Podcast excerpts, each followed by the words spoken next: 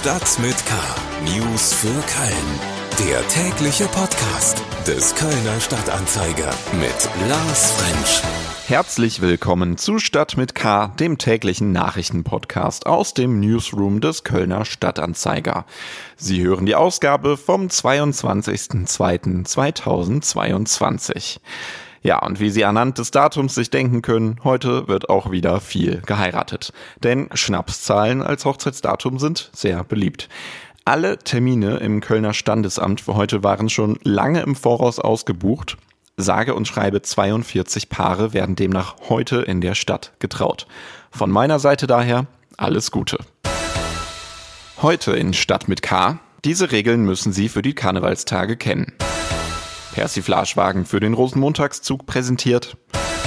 Und das sagt Oberbürgermeisterin Reker zur Mobilität in Köln. Schlagzeilen.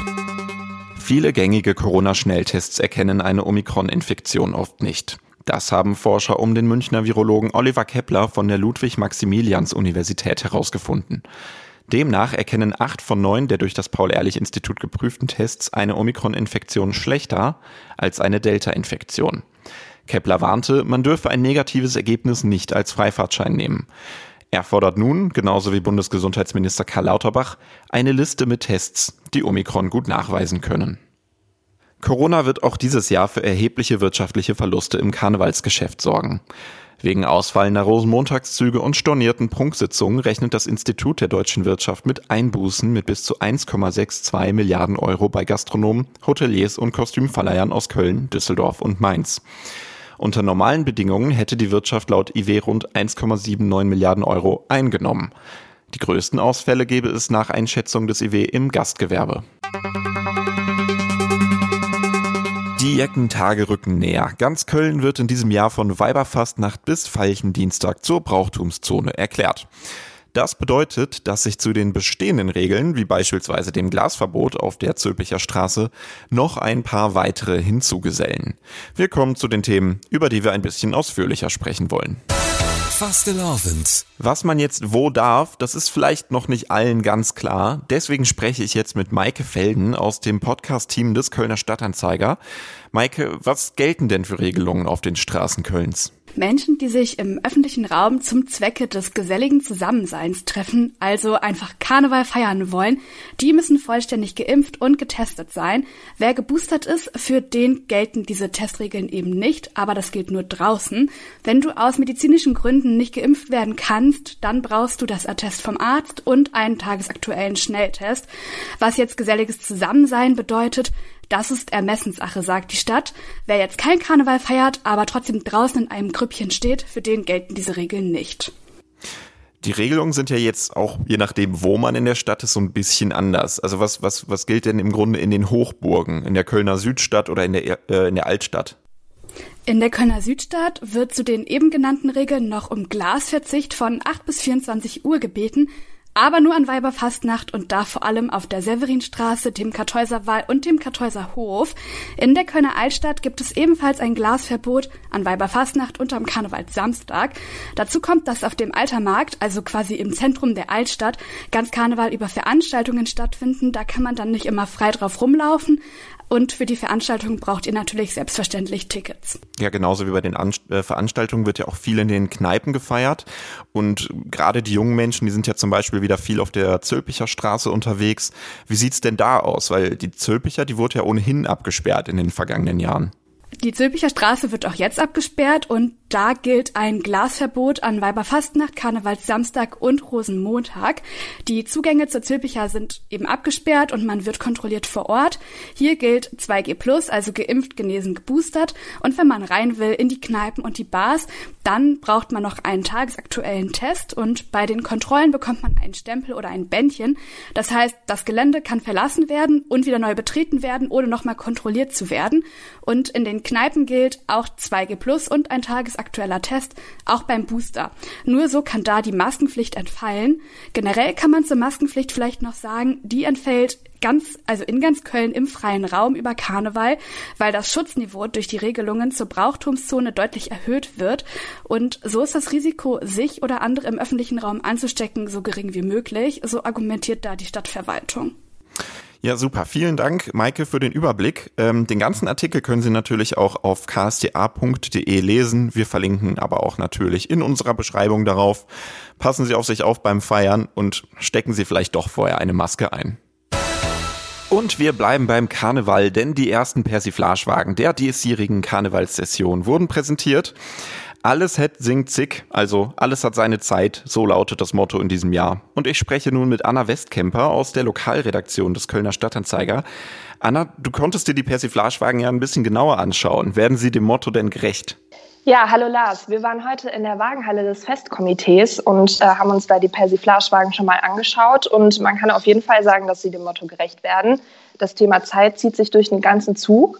Und äh, der Zug ist sowieso so politisch, würde ich sagen, und äh, hintergründig wie schon lange nicht mehr. Und da kommen dann zum Beispiel so Sachen vor wie der Klimawandel, alles ist nur noch eine Frage der Zeit. Oder auch die tickende Zeitbombe äh, in Belarus mit Diktator Lukaschenko und natürlich auch die aktuelle Russland- und Ukraine-Krise hat einen Wagen.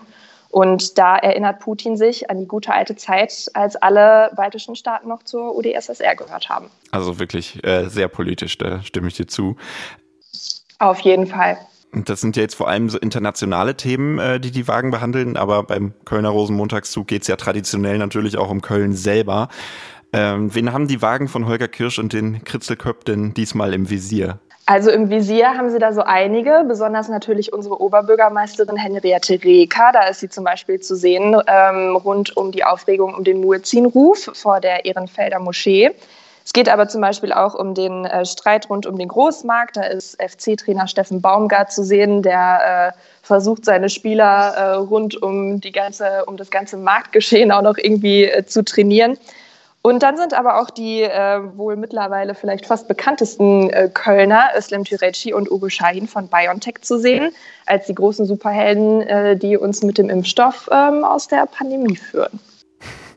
Sehr schön, ich bin gespannt, äh, weil der Rosenmontagszug, der wird ja dieses Mal ähm, durch das Rheinenergiestadion ziehen, statt wie sonst durchs Stadtgebiet. Mhm. Ähm, die Tickets sind aber begrenzt. Aber ich habe gehört, gelesen, dass man sich die Wagen ja auch noch außerhalb anschauen kann, wenn man jetzt nicht zum Kreis der Zuschauerinnen und Zuschauer im Stadion gehört. Da bist du bestens informiert auf jeden Fall. Also es gibt 8800 äh, Plätze im Stadion, wo sich die Leute das direkt vor Ort angucken können. Die werden aber wahrscheinlich ziemlich schnell ausverkauft sein. Und wer da kein Ticket ergattert, der kann sich den Zug dann entweder in der Live-Übertragung im WDR angucken oder die Persiflagewagen werden direkt nachdem sie ähm, durchs Stadion gefahren sind, paarweise in die Stadt gebracht und da an verschiedenen Punkten entlang des regulären Zugwegs aufgestellt. Und dort kann man sich die dann 24 Stunden lang, also auch die ganze Nacht hindurch, angucken und kann quasi seinen eigenen kleinen privaten Rosenmontagszug veranstalten. Dann schaue ich mal, wo ich das in diesen 24 Stunden noch unterbringe, dahin zu gehen. Wird knapp. Super. Äh, vielen Dank, Anna Westkemper. Und äh, den zugehörigen Artikel sowie Bilder von den Wagen finden Sie natürlich auf ksda.de und als Link in den Show Notes. Köln. Der Kölner Stadtanzeiger hat sich mit Oberbürgermeisterin Henriette Reker getroffen, und zwar an Orten, an denen es in der Stadt zurzeit Probleme gibt. Im vierten und letzten Teil der Serie geht es unter anderem um die Zukunft der Mobilität in der Stadt und wie die mit dem Klimaschutz einhergehen soll. So bereitet Reka die steigende Zahl der angemeldeten Autos in Köln zunehmend Sorgen.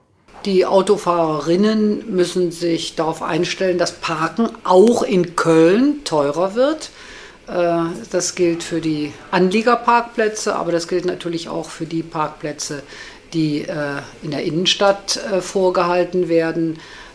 Es liegt ganz einfach daran, dass da Straßenraum oder Parkraum in Parkhäusern benutzt wird, der äh, eben teuer ist. Und ich finde es wenig attraktiv, wenn man in der Innenstadt, also zwischen äh, einer Gastronomie, ja, zwischen einem Restaurant und äh, einem parkenden Fahrzeug seine Speisen und Getränke zu sich nimmt.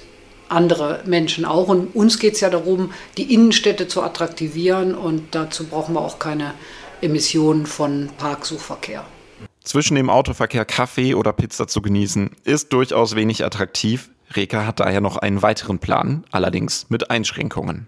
Naja, es gibt, wird bestimmte Durchfahrverbote geben für Schwerlastverkehr, äh, wobei wir immer, und das ist mir wichtig, daran denken müssen, dass Köln eine Industriestadt war, ist und bleibt.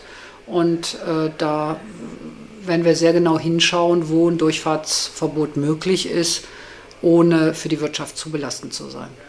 Welche Pläne Reka weiterhin hat, was sie in Sachen E-Scootern plant und warum ein Straßenbahndilemma wie in Widdersdorf nicht wieder vorkommen soll, lesen Sie auf ksta.de. Den Link zum Artikel haben wir wie immer in den Show Notes für Sie hinterlegt. Und damit sind wir auch wieder am Ende dieser Folge Stadt mit K angekommen. Mein Name ist Lars Frensch und ich wünsche Ihnen einen schönen Tag. Stadt mit K. News für Köln. Der tägliche Podcast.